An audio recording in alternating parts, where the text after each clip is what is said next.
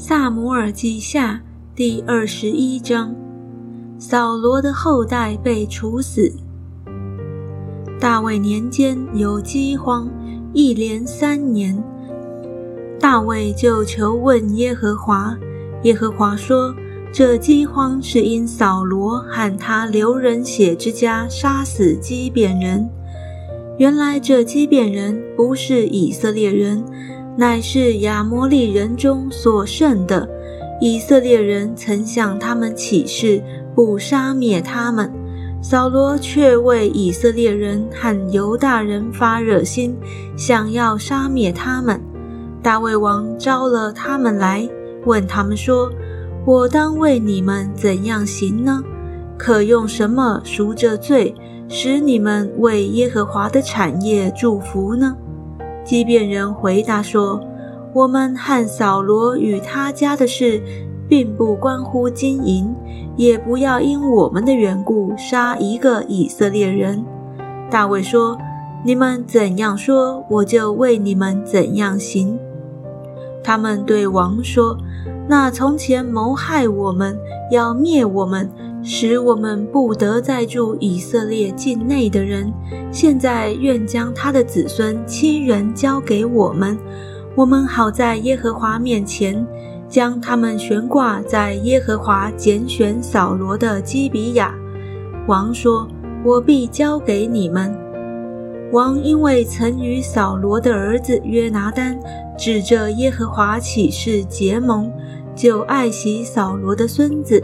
约拿丹的儿子米菲波设不交出来，却把艾雅的女儿利斯巴给扫罗所生的两个儿子亚摩尼、米菲波设和扫罗女儿米甲的姐姐给米和拉人巴西莱儿子亚德烈所生的五个儿子交在基遍人的手里。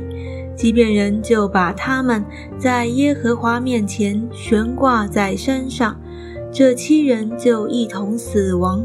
被杀的时候正是收割的日子，就是动手割大麦的时候。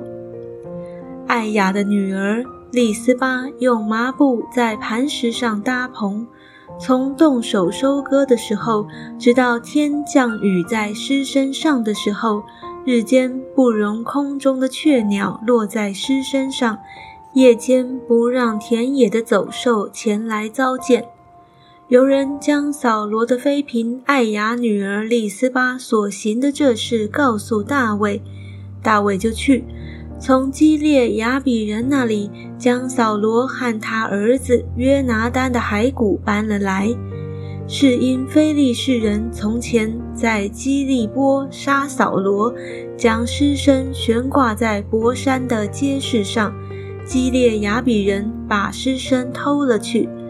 大卫将扫罗和他儿子约拿丹的骸骨从那里搬了来，又收敛被悬挂七人的骸骨，将扫罗和他儿子约拿丹的骸骨葬在便雅悯的喜拉。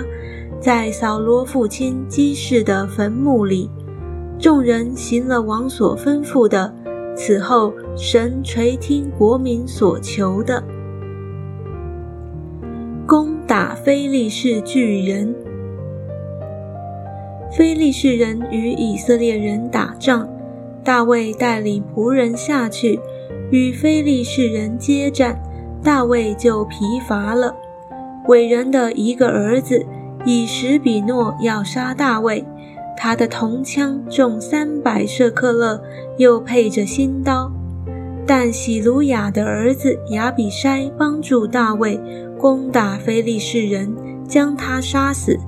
当日跟随大卫的人向大卫起誓说：“以后你不可再与我们一同出战，恐怕熄灭以色列的灯。”后来，以色列人在戈伯与非利士人打仗，护杀人西比该杀了伟人的一个儿子萨福；又在戈伯与非利士人打仗，伯利恒人亚雷厄尔金的儿子伊勒哈南杀了加特人歌利亚。这人的枪杆粗如织布的机轴。